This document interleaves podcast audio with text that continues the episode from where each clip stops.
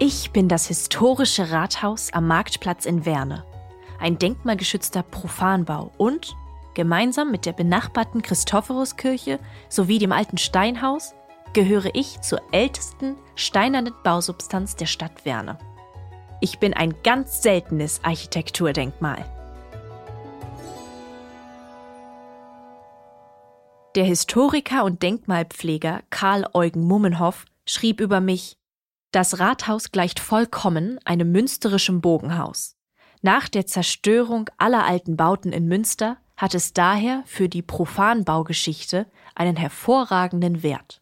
Zugleich ist es ein besonders schönes Beispiel für ein spätmittelalterliches münsterländisches Kleinstadtrathaus. Dass ich ein gotisches Bauwerk bin, erkennt man an meinen spitz zulaufenden Bögen. Dank meiner Restaurierung zwischen 1969 und 1973 bin ich mit meinen über 500 Jahren Geschichte wieder so prächtig wie zu meiner Erbauung zwischen 1512 und 1514. Meine Geschichte ist bis zu meiner Wiedereröffnung 1973 wahrlich bewegend. Ich war, wie geplant, zunächst rund 300 Jahre das Rathaus von Werne. Zwischen 1815 und 1915 wurde ich zum Amts- bzw. Landgericht und stand später leer. Da sich keiner um mich kümmerte, war ich in den 1920er Jahren wirklich nicht gut in Schuss. Die üppigen Zeiten, in denen Ratswahlen mit der Ratszeche gefeiert wurden, schienen für immer vorbei. Dabei waren die frühen Zeiten äußerst opulent. In den Werner Ratsprotokollen wird die Speisefolge einer Wahl am St. Peterstag, dem 22. Februar und so mitten in der Fastenzeit gelegen, detailliert beschrieben. Es gab mittags Reisbrei, Hering, Sülze, gebratene Fische, Steckeling, wohl ein Kuchen, Plätzchen, Mandeln und Rosinen. Dazu wurde Wein und Würzwein oder Bier gereicht. Am Nachmittag habe es gebackenen Zucker, wohl Zuckerwerk, und Konfekt und abends Kraut, genauer gesagt eine Art süßer Kohl, wieder mit Wein gegeben.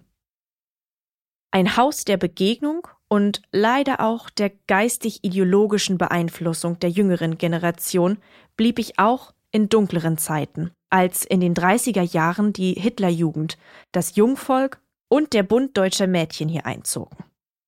Nach dem Krieg diente ich Kriegsvertriebenen und später Obdachlosen als Unterkunft. Heruntergekommen wie ich war, sollte ich 1968 fast einem Parkhaus geopfert werden.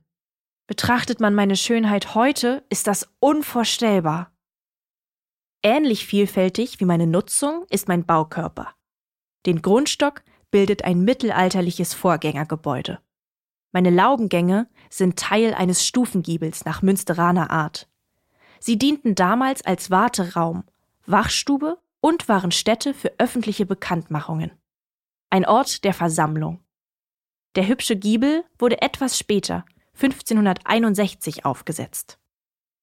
In meiner Ratsstube urteilte das Ratsgericht über niedere Gerichtsbarkeiten. Die unblutigen Vergehen. Ohne Angst vor einem Richter kann man sich jetzt in diesen Räumen kulinarischen Genüssen hingeben. In früheren Jahren stand davor die Ratswaage, auf der die auf dem Markt angebotenen Güter nachgewogen wurden. Das war recht praktisch, da Schummler sofort vor Gericht gestellt werden konnten. Mein Ratssitzungssaal ist besonders schön. Und ich bin glücklich darüber, dass in ihm heute wie damals der Rat der Stadt Werne tagt.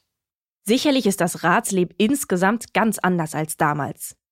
Ein Unterschied mag sein, dass er Bürgersaal genannt wird und dass aus den sehr gut erhaltenen Ratskrügen heute nicht mehr auf die Wahlen angestoßen wird. Wenn die historischen Führungen oder Nachtwächterrundgänge an mir vorbeiziehen, ist das wie eine Reise in vergangene Jahre.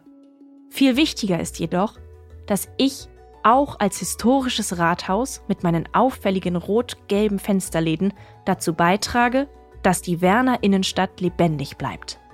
Wir Rathäuser bringen Menschen mit unterschiedlichen politischen Meinungen zusammen. Hier wird über Gegenwart und Zukunft von Städten und Gemeinden beraten, diskutiert und demokratisch entschieden. Rathäuser sind auch heute noch Mittelpunkte des Lebens und wir Alten in einem ganz besonderen Rahmen.